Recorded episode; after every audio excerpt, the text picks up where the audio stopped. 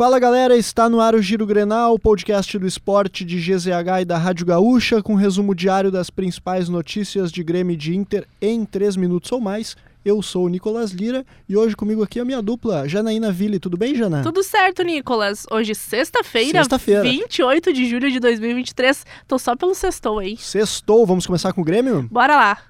O Grêmio entrou na fase final da preparação para a partida contra o Goiás no fim de semana. Dois jogadores foram desfalques na última atividade, os meias Carbajo e Cristaldo. O uruguaio ainda é dúvida para a partida. Além dos dois, Kahneman também ficou fora da atividade. O zagueiro tem uma lesão na mão e vai passar por cirurgia. Lembrando que o Grêmio enfrenta o Goiás fora de casa no domingo às seis e meia da tarde. Já Cristaldo é desfalque certo para esse duelo. No final da manhã, o tricolor confirmou uma lesão muscular de grau 1 na coxa do jogador.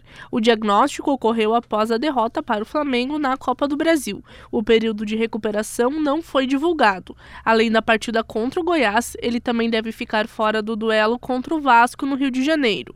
Ferreira e Cuiabano são os favoritos para ganhar espaço com a ausência do argentino. E a novela Soares, hein? É. Acho que finalmente chegou ao fim.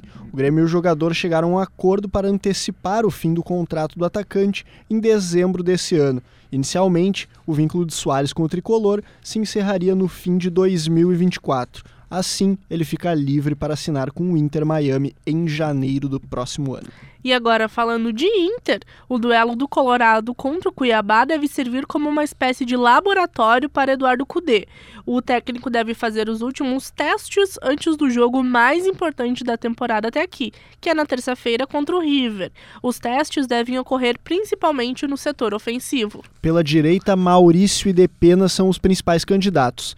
Na esquerda, Wanderson deve ser a opção, porque Pedro Henrique pode atuar na função que fez no Gauchão, como centroavante. Isso porque Luiz Adriano ainda é dúvida. Ele não participou das atividades no início da semana, mas treinou na quinta-feira. Valência deve ser preservado. Lembrando que o jogo contra o Cuiabá acontece no sábado, às quatro da tarde, no Beira Rio. E o Inter avalia a contratação do zagueiro Gustavo Henrique, ex-jogador do Flamengo. Ele está atualmente no Fenerbahçe da Turquia e pode ser negociado após a saída de Jorge Jesus.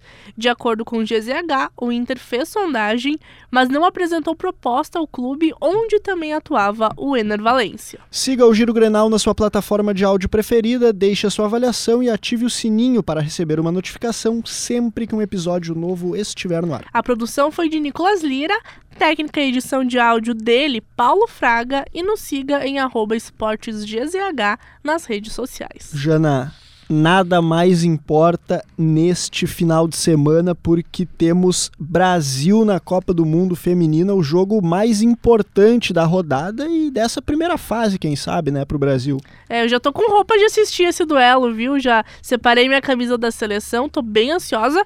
Brasil que pode garantir classificação se vencer a França e dependendo de outros resultados.